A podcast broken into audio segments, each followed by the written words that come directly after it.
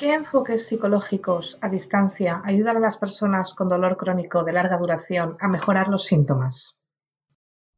El grupo Cochrane de Dolor y Cuidados Paliativos ha elaborado más de 300 revisiones, a las cuales sumó en agosto de 2023 una revisión sobre psicoterapias a distancia para el dolor crónico en adultos.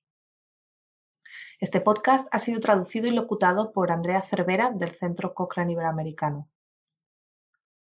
El dolor crónico se describe como un dolor que dura al menos tres meses. Es un trastorno frecuente y puede afectar a la vida diaria de las personas y a su bienestar. Se ha demostrado que las psicoterapias mejoran el estado de ánimo y la discapacidad relacionada con el dolor, pero acceder a estos tratamientos puede ser difícil. Existe una cifra limitada de profesionales sanitarios cualificados que proporcionan estos servicios, y algunas personas podrían tener problemas para acceder a un centro sanitario. Las tecnologías como los teléfonos móviles, los ordenadores e Internet podrían ofrecer nuevas formas de administrar terapias psicológicas directamente a las personas en su entorno cotidiano y sin la presencia de un profesional sanitario. Este enfoque, conocido como administración a distancia, tiene el potencial de ayudar a más personas a poder acceder a la terapia. Por ello, se investigó si las terapias psicológicas a distancia mejoran el dolor, la discapacidad y la calidad de vida, es decir, el bienestar general, en adultos con dolor crónico. En los 32 estudios que se incluyeron en la revisión, participaron en total casi 5.000 personas, con un abanico de trastornos crónicos de dolor que incluyó dolor lumbar, artrosis, fibromialgia y la artritis reumatoide. 25 estudios investigaron la terapia cognitivo-conductual y otros 7 la terapia de aceptación y compromiso. Todos los estudios administraron la terapia por Internet, por lo que no se pueden hacer afirmaciones sobre las formas alternativas de administración a distancia.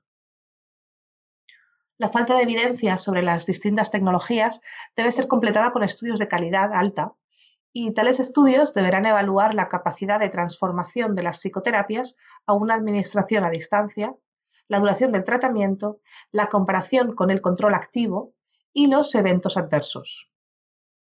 Volviendo a los estudios disponibles actualmente, se encontró evidencia de certeza moderada de que comparada con el tratamiento habitual, la terapia cognitivo-conductual a distancia aporta un ligero beneficio en la intensidad del dolor y evidencia de certeza baja de que supone un ligero beneficio en la discapacidad funcional.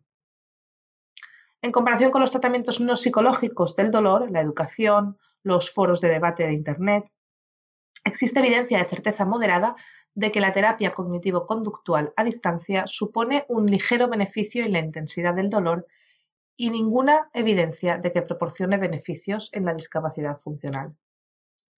Sin embargo, ninguno de estos beneficios se mantuvo durante el seguimiento. La valoración de la calidad de vida y de los eventos adversos tras el tratamiento se vio limitada por la falta de estudios la evidencia de certeza baja o ambas. En la misma línea, las evaluaciones de otras psicoterapias que debido a los estudios disponibles se limitan a las terapias cognitivo-conductuales, también se han visto entorpecidas por la baja a muy baja certeza de la evidencia. La conclusión es que se encontró evidencia de que la terapia cognitivo-conductual a distancia tiene pequeños efectos beneficiosos sobre la intensidad del dolor y la discapacidad funcional en adultos con dolor crónico. Si desea saber más sobre estos efectos, puede leer la revisión completa en la biblioteca Cochrane buscando terapia psicológica a distancia para el dolor crónico.